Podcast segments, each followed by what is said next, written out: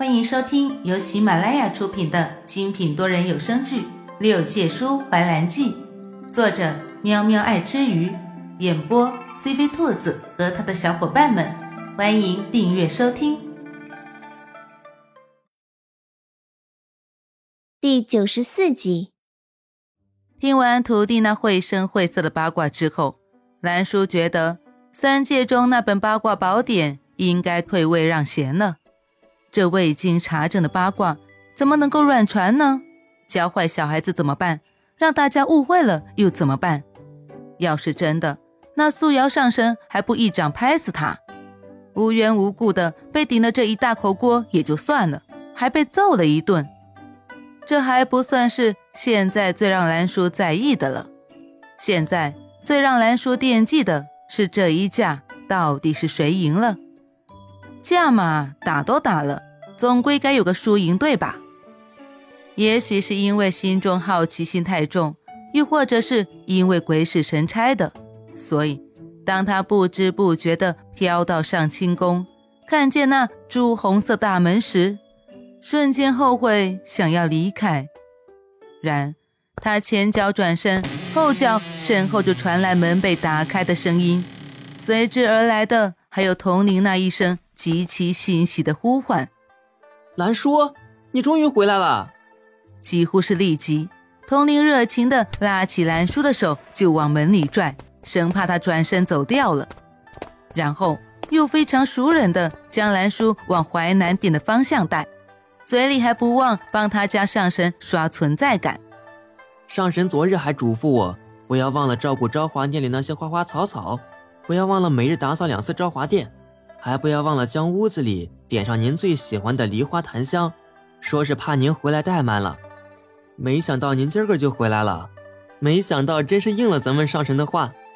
兰叔鬼迷心窍，陡然问了一句：“啊，什么话？”这话一出，兰叔恨不得扇自己几个嘴巴子。这都接的什么话？居然能被一个小仙官带进沟里，亏还自诩。自己聪明机智，童林眯眼一笑：“哎，这话您还是问上神吧。”童林就不多话了。谈话间就到了严怀居住的淮南店，兰叔却生了逃离的心思。怎么以前没觉得这宫门距离淮南店这么近？他无法否认自己想见严怀的心思，他知道。那无量宫里的司音就是严怀，所以他装作不知道的逃离，最终却还是抵不住无量宫那四十九道天雷一直在他脑海中回响，致使他向九华山徒弟绕着弯子的打听严怀的消息。三界里最受瞩目的不过是那四位创世之神，如今只余下两人。不管有什么动静，都会传得众所周知。听到他去找素瑶打了一架，虽然不知道为了什么，但是这也算是给他找了一个来上清宫的理由，一个能让他自己接受的理由。怎么说，当初他也救了自己，过程虽然让他不能接受，但是结果却是摆在眼前的。童玲将兰叔送到门外，就离开了，独留兰叔一人局促地站在那里，进也不是，走也不是，挣扎再三，他终究还是抬起手去敲门，只是半天没有回响，这不禁让兰叔怀疑，严怀这家伙不会晕死在里面了吧？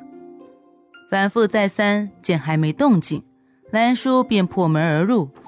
里面却是空无一人，有的只是浓郁的酒臭味。兰叔捂着鼻子在里面转了一圈，没见着严怀，就往昭华殿去了。那他只住了几日，可路还是记得清楚的。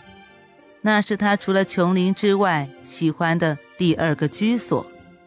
蓦然的，他陡然想起当初第一次来昭华殿的时候。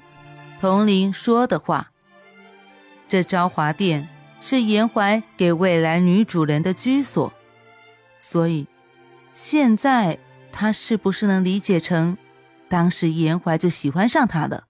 在他从凡界回来之后，辗转几回，他终究是来到了昭华殿。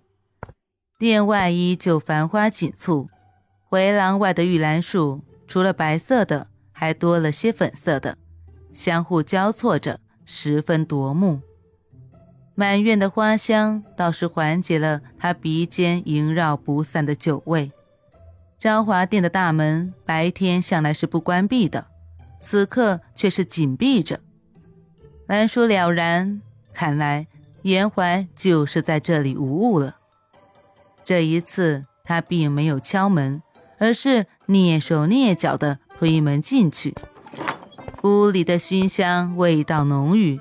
空气中除了熏香的味道，兰叔还闻出了一股别的味道。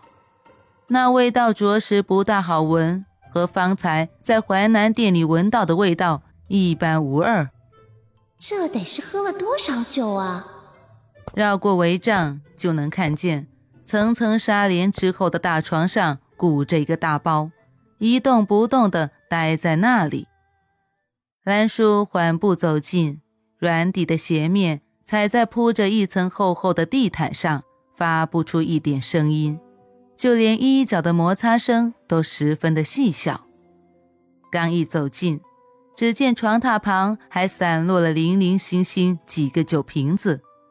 兰叔不免折舌，没看出来严怀还挺能喝的啊，许是真的喝醉了，严怀连有人靠近都不知道。睡得依旧香沉，兰叔蹲下身子去瞧他，他眼底的乌青让兰叔从心底油然浮起的一抹心疼。他伸出手想去触摸，但是伸到一半却又收了回去。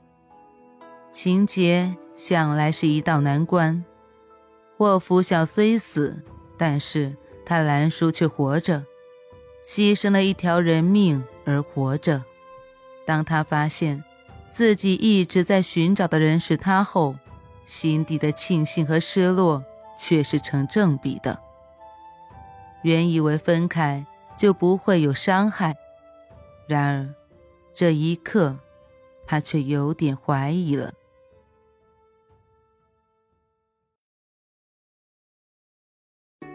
本集播讲完毕，感谢你的收听。如果你想尽快听到下一集，或者直接畅听到底，可以点击本专辑的详情页，有完结版链接入口哦。